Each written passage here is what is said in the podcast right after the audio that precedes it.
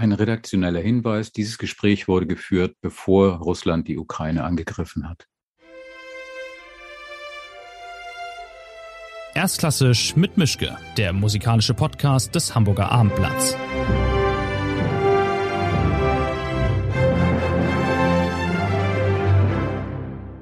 Schönen guten Tag zu einer neuen Folge. Ich habe heute einen sehr speziellen Gast dabei, nämlich äh, einen Gast aus New York. Ähm, es ist der Chef der Metropolitan Opera, Peter Gelb. Er macht das Ganze seit 2006 und ist sowas wie der Lang Lang unter den Opera Managers. Und ähm, wir sprechen jetzt heute über Zoom. Ich hoffe, die Leitung hält. Und erstmal Thank you, Peter Gelb, for being here. Thank you very much for having me. I'm really happy and excited to talk to you, and I'm, I have lots of questions to ask. Well, I, I, will try my best to answer them. Okay. We start here. There's nearly no rules here, but there's one rule. We always start with either an easy or a tough question. What would you like first? I don't care. Okay. so the first then is the last time you've been to Hamburg State Opera and why? That is that's a very difficult question actually because I I know um, you know I've been to the Hamburg Opera, but it's been years, and I honestly don't remember uh, what what I saw last time I was in Hamburg. I'm, i apologize. It was many it was many years ago. Oh, so it wasn't that spectacular, I guess. You know, um, unfortunately, having run the Met now for 16 years, I, I have seen so many performances um, here and abroad um, that not every one of them stands out. Hamburg Opera is obviously a very important company. Um, of course. And, uh, and we have uh, uh, the Met has a very, I think, a good relationship with its German audience, um, and certainly, uh, you know, I speak to uh, German opera companies frequently. I just, for some reason, uh, I have not been in recent years had any contact with Hamburg Opera, but that okay. doesn't mean it, that doesn't mean it couldn't change in the future. Okay, then. Um, then the question I thought might be different is, uh, what's your best way to treat a tenor who is in a foul mood? To to what a tenor to treat to, to treat a tenor who has a foul mood on a working day. Well, you know the um, I'm I my policy is to be very sympathetic to performing artists because they are incredibly courageous uh, uh, creatures who have to deal with in, incredibly difficult circumstances. I mean, this you know opera singers are really the great vocal athletes of our time and uh, particularly on a, on a in, on the stage of a house the size of the Met, uh, which is larger than probably any opera house uh, in the world. Um, the the uh, challenges are even more daunting. So I have only admiration for tenors and sopranos uh, and and other vocal type singers. Um, um, I, I believe very much in in my philosophy in dealing with artists my whole life is that the ends justify the means, mm-hmm. uh, and and which means that you know I don't mind uh, uh, a tenor in a foul mood as long as the tenor can sing well, uh, and uh, and I am there, and my team at the Met is there to support tenors whether they're in good moods or bad moods. Okay. Um, but let's get serious now. I just wondered what was it like to close the world's largest opera house? You have about 3,800 seats in your house for more than a year, trying to survive, ordering all these severe cuts, uh, and then opening up again. What was that like? I guess you'd never expected anything close to this to happen during your lifetime. Well, certainly, uh, the entire pandemic uh, has been a challenge greater than anything I've ever faced, uh, and certainly uh, I am not alone in the world in in in uh, facing uh, un- the unbelievable challenges and difficulties that have uh, affected everyone in every walk of life. Uh, you know, the Met, as you know, is very different from the German subsidized houses subsidized by the state. We had no choice if the Met was going to survive other than to when we close down to also have to uh, reduce our expenses dramatically. Uh, you know, the government support in the U.S. Uh, is equal to about 0.02 percent mm-hmm. of our entire budget. So we have no government. We have very minimal government subsidies, a few hundred thousand dollars a year uh, on average. Um, and although we did receive one grant from the government late in the pandemic of, of $10 million, but our annual operating costs are $300 million a year. Uh, and there was no way we could, and two thirds of those costs are the, are the uh, payments, the fees paid to all of our, our unions.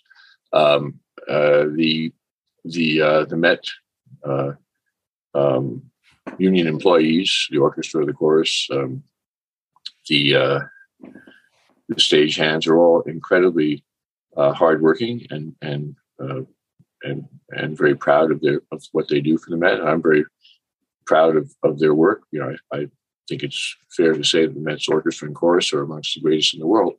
Uh, but the uh, when we had to close down, we had to furlough many of them, uh, and this was very difficult for the members of the company. Mm. we would not have survived if we hadn't cut our expenses in that way. Do you think um, that? Do you think that the damages are so so, so severe that they are beyond repairable, or is there a way back to uh, normal? Well, I, first of all, we're not in a normal world right now. there is no normal. The new normal is is very abnormal. But I can tell you this, you know, that since the Met came back together um, and rehearsals began for the chorus in August and for the orchestra at the end of August and September, you know, we have started performing. Uh, we've put on, you know, many, many performances, uh, and we've already opened nine or 10 different operas.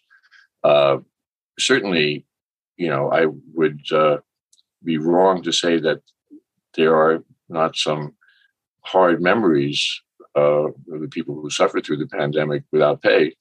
Um, although we were, you know, trying our best to support them with healthcare and other other ways, um, and then ultimately, for the months before we reopened, with uh, partial payments of their of their fees. But I think you know what happens at the Met, or and I'm, this could be true of other companies as well, is that once people started working together again, uh, that became the first and foremost important thing in their in their minds. You know, everyone is working really hard at the Met, and uh, I think the the rapport between uh, the orchestra and the chorus and our wonderful music director, Yannick Nézet-Séguin, is as powerful and positive as ever. Um, and they're delivering great performances every night. So um, I think that you could say that um, there may be, you know, some some uh, uh, residual uh, negative feelings, but I think overall the attitude of everyone working inside the company is uh, one of proudly producing great performances. Mm. But what's the mood of the art scene in New York in general? I mean, you, over here, you, you, mentioned it, federal and state governments, they try to help artists financially. And in the US, arts were generally lost. They were on, were on their own. And uh, what's it like to live with that kind of pressure now? And um, what's the what's the mood? What how do your colleagues feel in other theaters? Is there general perceptive per perception of we're getting back on our feet again somehow or is there just fear and anxiety and nobody really knows what to do? Well i mean the fact is we are on our feet. We're performing. And uh, and unlike german houses which are either half empty or one quarter full um, we actually have full capacity uh, in the Met right now, and and we are se- and there are performances that are selling out mm. uh, with all of our seats full, um, with very strict mask mandates. You know, one of the one of the um, differences I think between the Met and some of the German and Austrian companies is that we, from the very beginning, felt the only way back was to secure the safety and health of the company in the most rigorous fashion. So we have an absolute mandatory vaccination policy. Nobody is allowed inside the opera house, whether they be an employee or an audience member, without being fully vaccinated. And yesterday we announced a booster mandate as well, which goes into effect next month. So, you know, um, and we test. We have very rigorous testing uh, policy uh, or, or procedure in place that we're conducting together with Mount Sinai Hospital. Um, so, because of that, the company members and the audience members feel safer inside the Met uh, than perhaps in most places in New York City. So th- there's a feeling of, of optimism, I think, on the part of the company that they can continue to perform and audiences can come. however, with the new the rise of the new variants, you know, we don't know what will happen. So that certainly is a cause um, of concern, um, and there is some. Uh, um, I, I, think until until the new variant uh, is, uh, is until the information about the new variant is is uh, revealed fully, and people understand exactly what it means to their lives, uh, there will always be uncertainty, and then there will be a next variant. However, the one thing we need to know is that you know ultimately we have to find a way to live in this world uh, with COVID because it's not going away, and uh, and that is the um, sole source of anxiety and and uh, uh, depression in New York City right now, as mm. it is in most parts of the world. Mm. Do you more now more than ever envy your European colleagues and especially your German colleagues because they don't play one piece for weeks? They change the menu all the time. They're supported by the state. That's heaven in a way. Well, you know, I, I, certainly admire my German colleagues, but I wouldn't want to trade places with them. I'm very happy uh, running the Metropolitan Opera, which I think is one of the greatest theaters in the world. And, uh, you know, I think that we actually are, um, I think the energy and excitement around the Met right now is, is, is very high because, uh, particularly because of the new work that we're emphasizing at the Met. Um, you know, when I first came to the Met 15, 16 years ago, uh, I was faced with a very conservative audience, uh, and it was a slow um, build to be able to emphasize more and more uh, new productions and new work. Um, right now, um, this season at the Met, we're actually pre- presenting premieres of three contemporary pieces, um, two of which were uh, commissioned or partly commissioned by the Met. Um, Fire Shut Up in My Bones, which opened our season, the first opera by a black composer to be presented at the Met. Uh, Terence by you know the composer Terence Blanchard, which was a huge success and sold out its performances, um, and brought a new diverse audience to the Met and made the Met really part of the mainstream cultural conversation in New York City uh, in a way that it it has never really achieved before. Um, also, just now we're tonight we're ending the run of uh, brilliant new work by uh, a genius young composer who's only 31 years old, Matthew Aucoin, his work Eurydice, uh, which was a spectacular success, I, I could say. Um, and and later in the season, we're presenting Brett Dean's Hamlet, which I saw about five or six years ago in Glyndebourne and immediately decided to bring to the Met. Mm. Um, and we're also presenting the, the, the, first Don Carlos ever in French at the Met. Of course, that's that's not in the same category. It's different. But the point is that we're, and, and right now we're, this weekend, we're opening um, an English language family uh, friendly production of uh, Massenet Cendrillon, uh, which we, of course, in English, we're calling Cinderella, uh, which will, um, is 90 minutes long in its, in its abridged uh, uh, um, version that we're presenting. And uh, in a charming production by the French director Laurent Pelly, uh, with a with a you know a top cast. When we do family entertainment, whether it's our English language Magic Flute that's playing right now, which includes Rolando Villazon as Papageno, uh, uh, which is a huge hit with the audiences, and uh, or whether it's uh, this new Magic Flute, we we uh, don't dumb down the casting. We cast as if we're putting on you know a, an adult opera on the highest possible casting mm-hmm. level. So we have Isabel Leonard in the role of Cinderella. Uh, Emily D'Angelo is one of the rising star mezzo sopranos in the role of Prince Charming.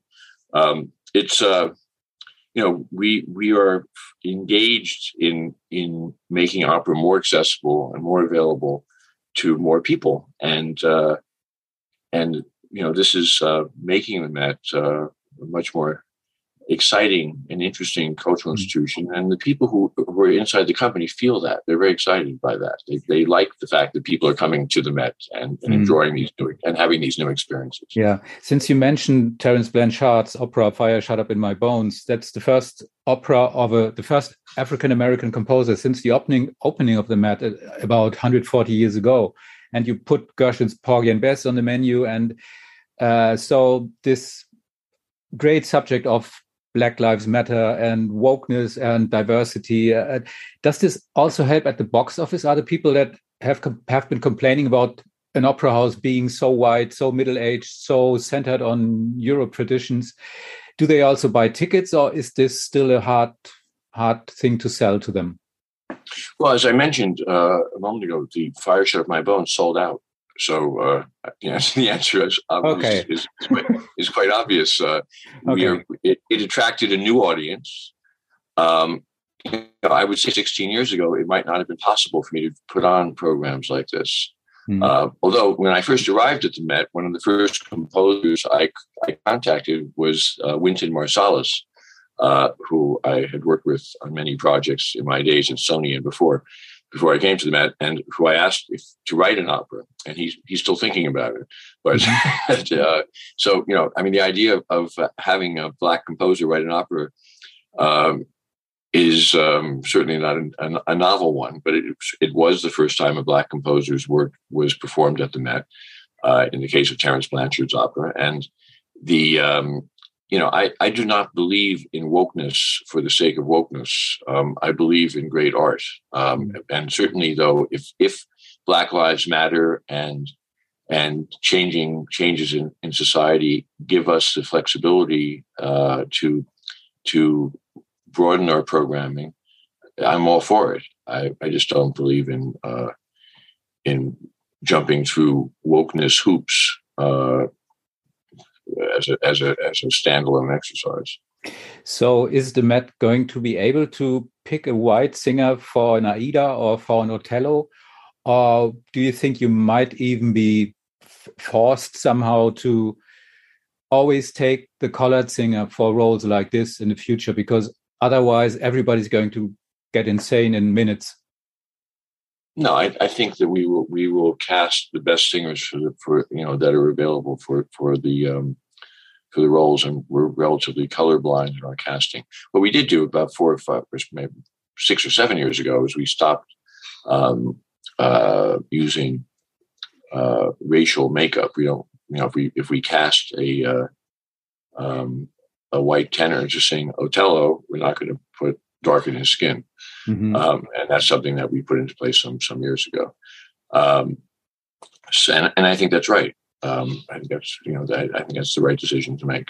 Um, yeah, the, the thing about the Met also is that there are very few singers um, who, because the Met, because the Met is so big, the space, uh, it is harder to cast at the Met than in smaller sized European houses. The mm-hmm. availability, the available number of top singers for certain parts, like Otello, is very limited. Uh, our audiences are used to hearing the best voices in the world, and we're not going to compromise that. Mm-hmm. Fortunately, there are a number of, of terrific um, African American and other Black singers uh, who we do cast at the Met and who also sing at, at European houses. Uh, one of the breakout successes this season was uh, Ryan Speedo Green, who is a member of the Vienna uh, Opera Ensemble and who has sung several different roles on the stage of the Met. He had uh, strong supporting roles in in both uh, um,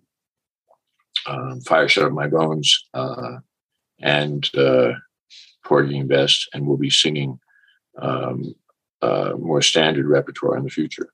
Mm. I mean, and, and, certainly, sorry, certainly singers singers like Latonia Moore or Angel Blue um, are of the highest quality and can and will sing Aida and sing other Verdi roles too. Mm. I mean, you have to think commercial, and the Met has to offer all the big, all the big names all the time. How do you plan a season when you have this pressure in your in your neck that people are always demanding the same stars or no names for their money, and nobody seems to have the patience anymore to wait for someone to build up a career, to build up a repertoire, to just get into the, into the tracks uh, and take the time it needs? Well, you know, the thing is, um, it's difficult for a singer to arrive fully formed on the stage of the Met. They have to they have to develop, you know, um, somewhere. And but it's not to say that we haven't. Um, you know, we have. Um, my philosophy in casting is to um, bring singers along. We don't.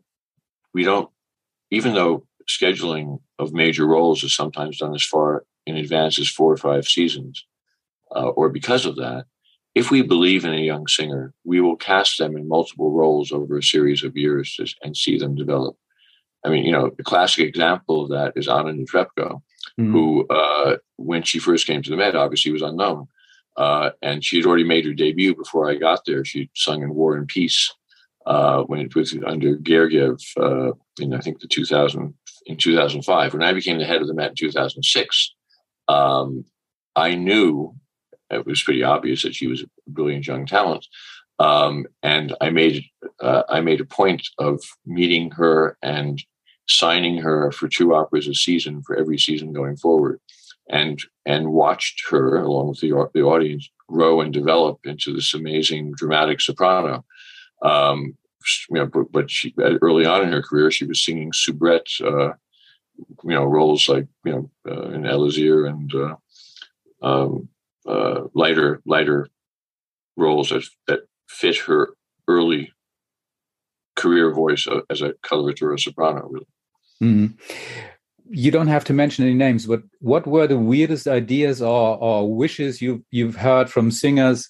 Like I just want the green M and M's, or I I don't want a temperature higher than I don't know whatever. I need this driver to bring me. Are there any ideas where you think where you have thought that are you out of your mind? I mean, you're singing great, but this is insane.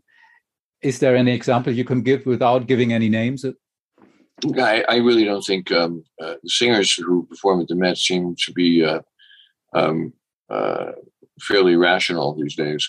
So okay. um, I I can't say that anyone is asking for any special colored M and M's. Uh, I mean, you know, I've had experiences in my career with some very eccentric artists with some very eccentric demands. Probably the most notable of which was Vladimir Horowitz, uh, the pianist who I managed for the last nine years of his life.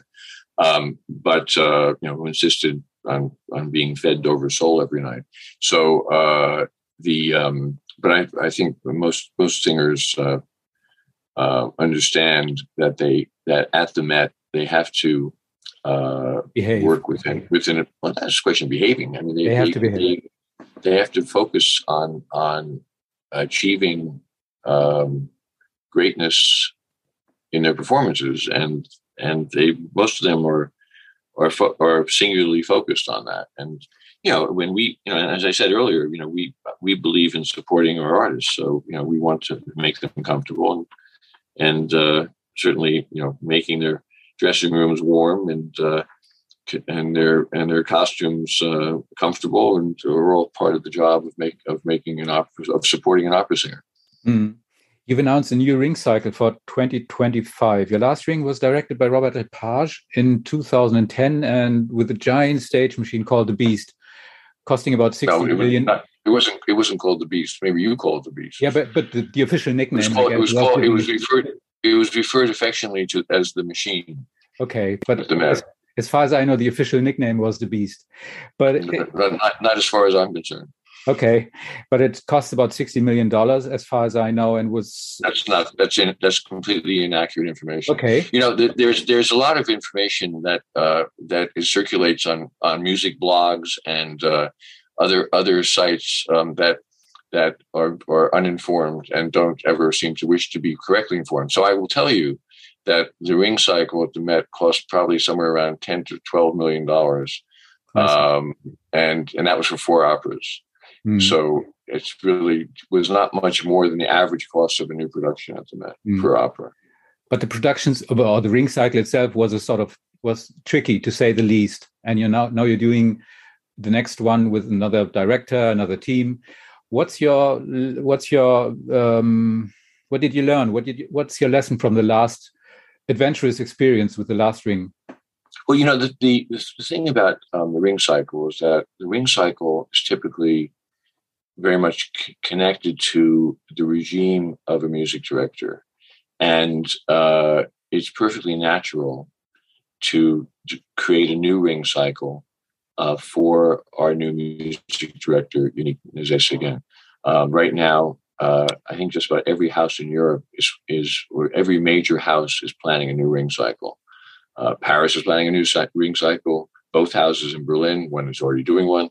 Um, Covent Garden is planning a new ring cycle. So, you know, the idea of doing a new ring cycle is not a shocking or scandalous uh, conception, mm. um, and and it is it is something that is exciting and stimulating both for the performers in the house and most importantly for for the audience that gets to to experience it. Um, what I learned from the from the Lepage ring cycle, uh, which I believe is uh, was visually uh, spectacular. It was very it was very challenging, um, but uh, to put on because it was technically so complicated and so so ahead of its time in a way uh, in terms of the technical demands it put on the theater. Um, you know the, the challenge, even though the Met is a is a very large opera house uh, with great technical capability, um, it is a repertory house. So uh, perhaps what I what I learned in in, in retrospect is that uh, the Lepage ring cycle was bigger and bolder than perhaps the Met could have could handle. Um, but if I knew what I knew now, I probably wouldn't have done it. Mm. And um, and I and I would then be and we would have missed out on something that was an extraordinary experience uh, for the company and for audiences. Not everyone, you know, I know the the the uh, many of the critics um, hated this ring uh, but I don't produce opera for critics. Mm-hmm. I produce opera for audiences, and uh, the majority of the audience like this ring. Mm-hmm. And uh, so you know, so that's you know, that's uh, you know, it may be different in Germany. Maybe maybe German intendants think that the critics are more important than the audience. I I feel the other way around.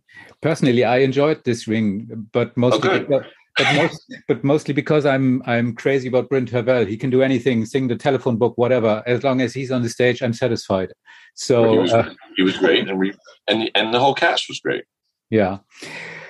You started changing the topic somehow. You started this Met Cinema program in 2006, and this I think was in the beginning maybe an expensive and maybe just a minor side business. Then the years went by, Corona came, everybody streamed, hardly anybody earned anything, and now you're streaming again to cinemas. Is this really lucrative now, or is this just another sort of commercial for your opera house? Well, when we began the experiment of live transmissions into cinemas in 2006, in my first season, um, it was meant to be primarily a way of connecting the Met to a to a global audience, um, and it was the business model for it was that it would not add uh, uh, burden to our to our finances. It was meant to break to break even, um, and it was wildly commercially successful um, after a couple of years. Uh, it, we starting in within a year or two of its of its inception. Um, it really caught it really caught on uh, beyond what I had ever hoped for. Um, so it became not only uh, a marketing and artistic extension of, of the Met, um, uh, it also was profitable for the Met. Uh, and and in a way uh, replaced and, for, and and it was very meaningful for for in many different ways. It helped us uh, improve our uh, or, or, secure the best casting because in the in the in the void of a declining record industry, um, uh, the ability to be, or the possibility of being uh, singing on the stage of the Met and being seen live by 250,000 or so or more people in cinemas around the world uh, was the equivalent of what the record industry used to be able to deliver uh, for opera recordings and no longer can. Today, an opera, a new opera recording might sell five or 10,000 copies.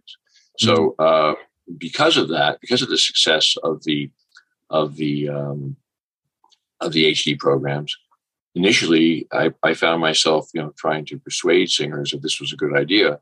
Um, later on, it was a question of assuaging the, hurt feelings of singers who weren't included, uh, because every singer who comes to the Met wants to be in one of these programs because you know it's it's kind of a it's a kind of a, a, a it's the equivalent of having you know what what used to be equivalent of what used to be having a, a, a, a very lucrative recording contract. Now, now an artist you know who sings, even artists who don't sing at the stage at the Met at, uh, that often anymore. Like someone like Jonas Kaufmann, for example, I wish who I wish would come to the Met more often, credits the uh, his performances in HD programs at the beginning of his career um, as you know, sort of uh, lifting his his reputation and uh, around the world. So it's been very helpful in terms of casting. It's been very helpful in terms of um, uh, raising the Mets uh, brand uh, uh, to a global audience. It, it, has helped our ticket sales because uh, twenty percent of our ticket sales, and of course, at the moment, everything everything is different with the pandemic. But twenty percent of our audience is foreign, um, and seventy percent of the people watching the Met in movie theaters are outside the United States. So more people know about the Met because of the HD programs, and when they come to the to New York, they want to see the Met the same way they want to go to Broadway. Mm. So the HD programs have helped us in, in innumerable ways. The difficulty, of course, now is that people are scared about, scared, frightened to go to the movie theaters. Mm. Um, so, uh, for the time being, um, we're continuing to um, transmit these programs into movie theaters. I'm not, I shouldn't say for the time being, we're continuing to, to transmit them, but for the time being, we, we, we, we don't have the audience we had before. Yeah. So uh, we have to hope that that will, that will change.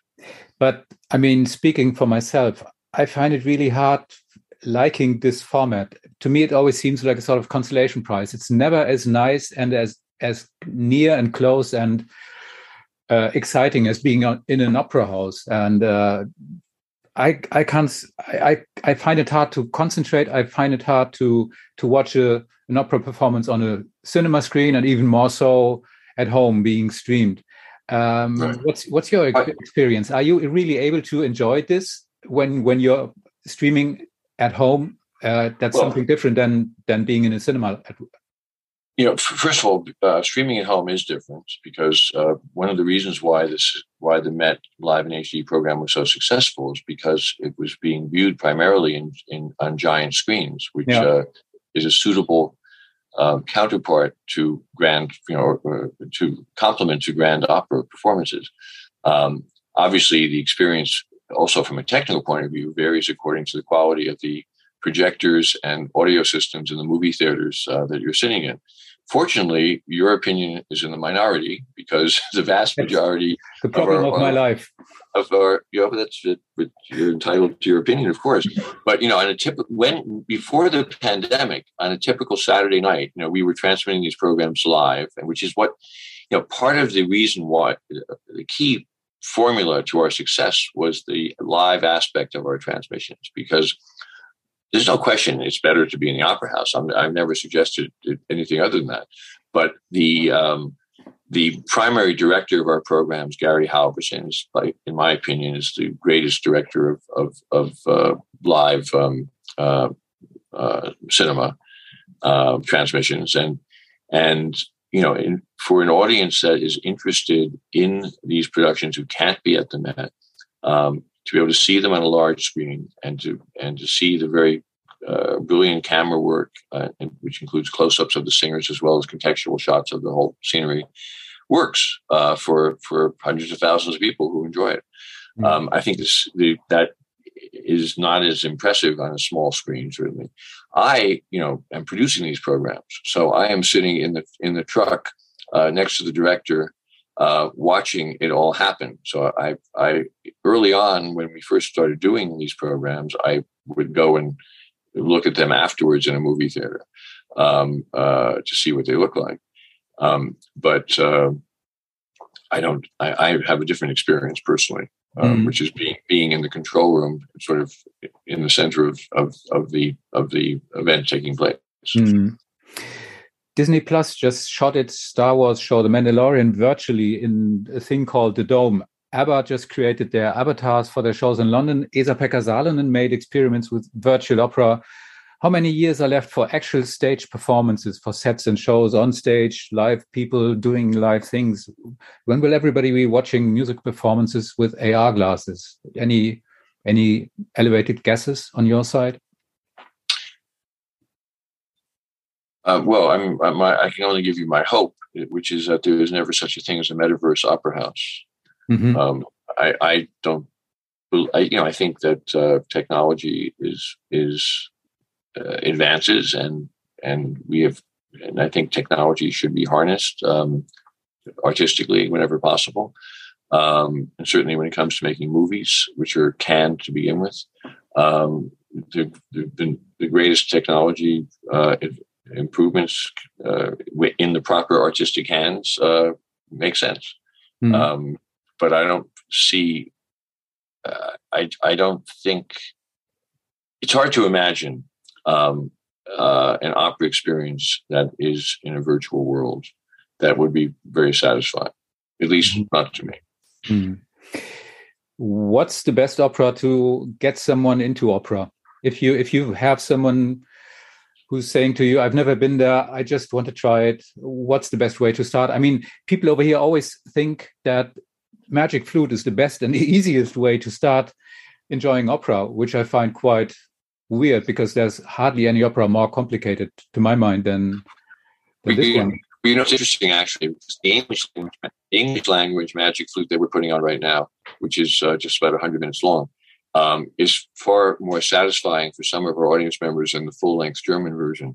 Okay. Uh, for that very reason, it's it's it's it's it's it's, simplified, but in but in a in a in a in a way that um, is still uh, stimulating and, and appealing. You know, I can't tell you what what the best introductory opera experience is. I mean, it it really depends on the, on how it's on the production and the singers and um, what might you know, when my when my oldest son, who is a filmmaker, was five years old, he watched the entire ring cycle at the Met.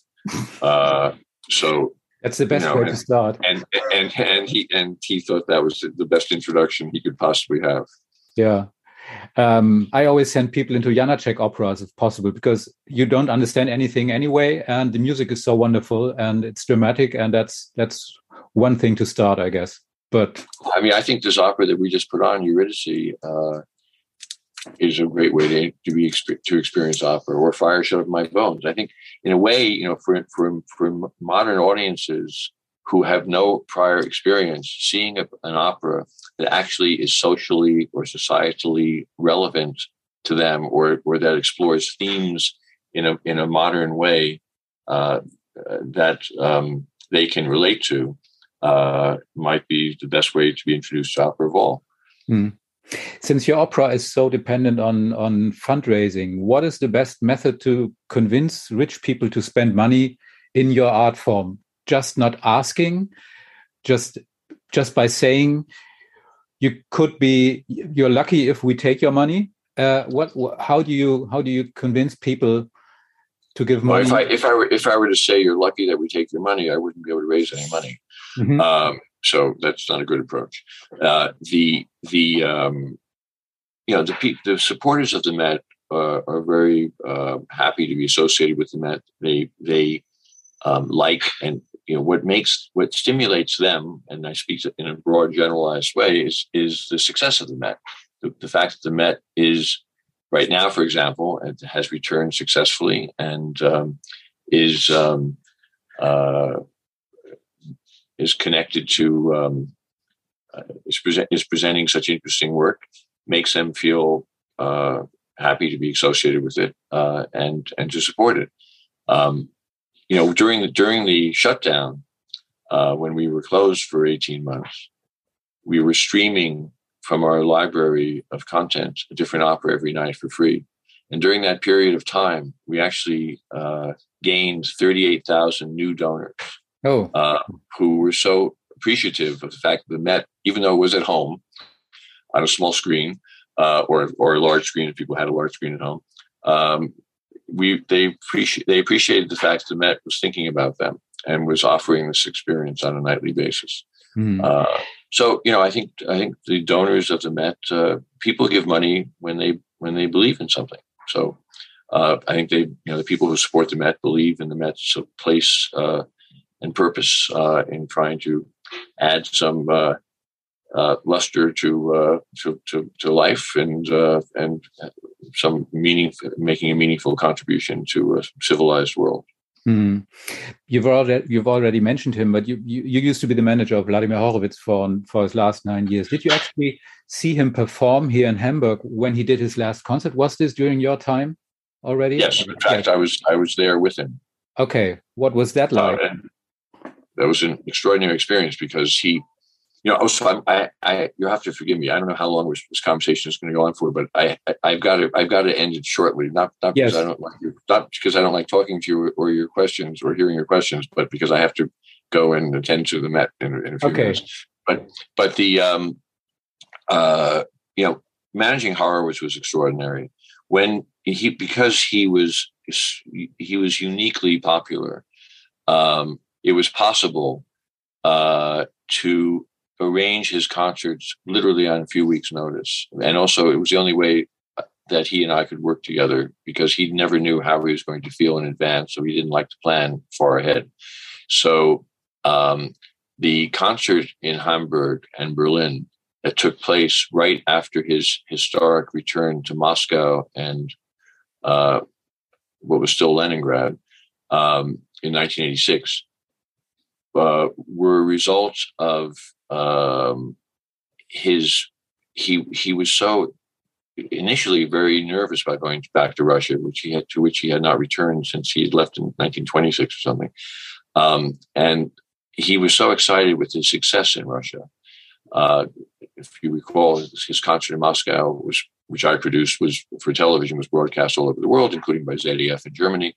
And the um, so he decided, but he wanted to keep he wanted to keep it going. Basically, he didn't want to just go home to America. That was the original plan. He said he'd go to Russia and then return. Um, so he wanted to. He was on this um, uh, incredible uh, uh, cloud of uh, of success and happiness after after the concerts in Russia. So he uh, and at that time, uh, Elmar Weingarten, who was um, a German uh, producer who'd been who'd been working for um, uh, in Berlin, uh, came to Russia and kept inviting Horowitz to perform in Berlin and Hamburg. And he was very he was very persistent, and and Horowitz wanted to keep performing. So Horowitz decided that the uh, the rationale, I guess, was that he was recreating his initial exit from Russia in 1926, where he went to Hamburg um, and played there. So uh, we sort of it was like kind of a historic look back at his uh, throwback to his to the, to the origins of his career that he would mm-hmm. once again leave Russia and go to Germany. Yeah, uh, and those concerts he played in Hamburg and Berlin were incredible uh, successes, and, and and I remember he, I remember actually um, being with him in uh, I think it was maybe at the Hamburg Opera that he went to a performance um, before his concert. Mm-hmm. And the audience recognized him and stood up and gave him a standing ovation, even though he was just a spectator at, at, at a performance at the Hamburg mm. Opera. Okay. The final question. Um, a famous social democrat politician here in Germany once said that being chief of the social democrats in Germany is the best job apart from being pope how do you rank your job in this perspective then? Um, I rank my job certainly. You know, it was the job that I dreamed about having for most of my professional life. Um, I grew up in New York City as a as a teenager. I worked as an usher at the Met. Um, I considered it to be throughout my professional career. I considered the Metropolitan Opera to be the pinnacle of the performing arts and to run this company um, was something that I uh, dreamed about, and um, certainly it's the hardest thing I've ever done. Um, but I wouldn't change, wouldn't change choices. I mean, I'm, I'm, I'm, I'm, uh, I'm glad that I that I'm that I that I'm that I took the job, and I'm still glad that I'm doing it. And I have a contract that actually runs until 2026 or 27. So I, I will be around for a while. Yeah. We couldn't end any better way. Thank you very much for having me. It's been fun talking to you. It's been very interesting. Thank you. And I'm I'm trying to improve my technique of being able to watch an, an opera performance in a cinema, even on a, maybe on a flat screen. Thank you very much. Thank you very much. Enjoy your time and stay safe. Take Bye care. then. Bye-bye. Bye.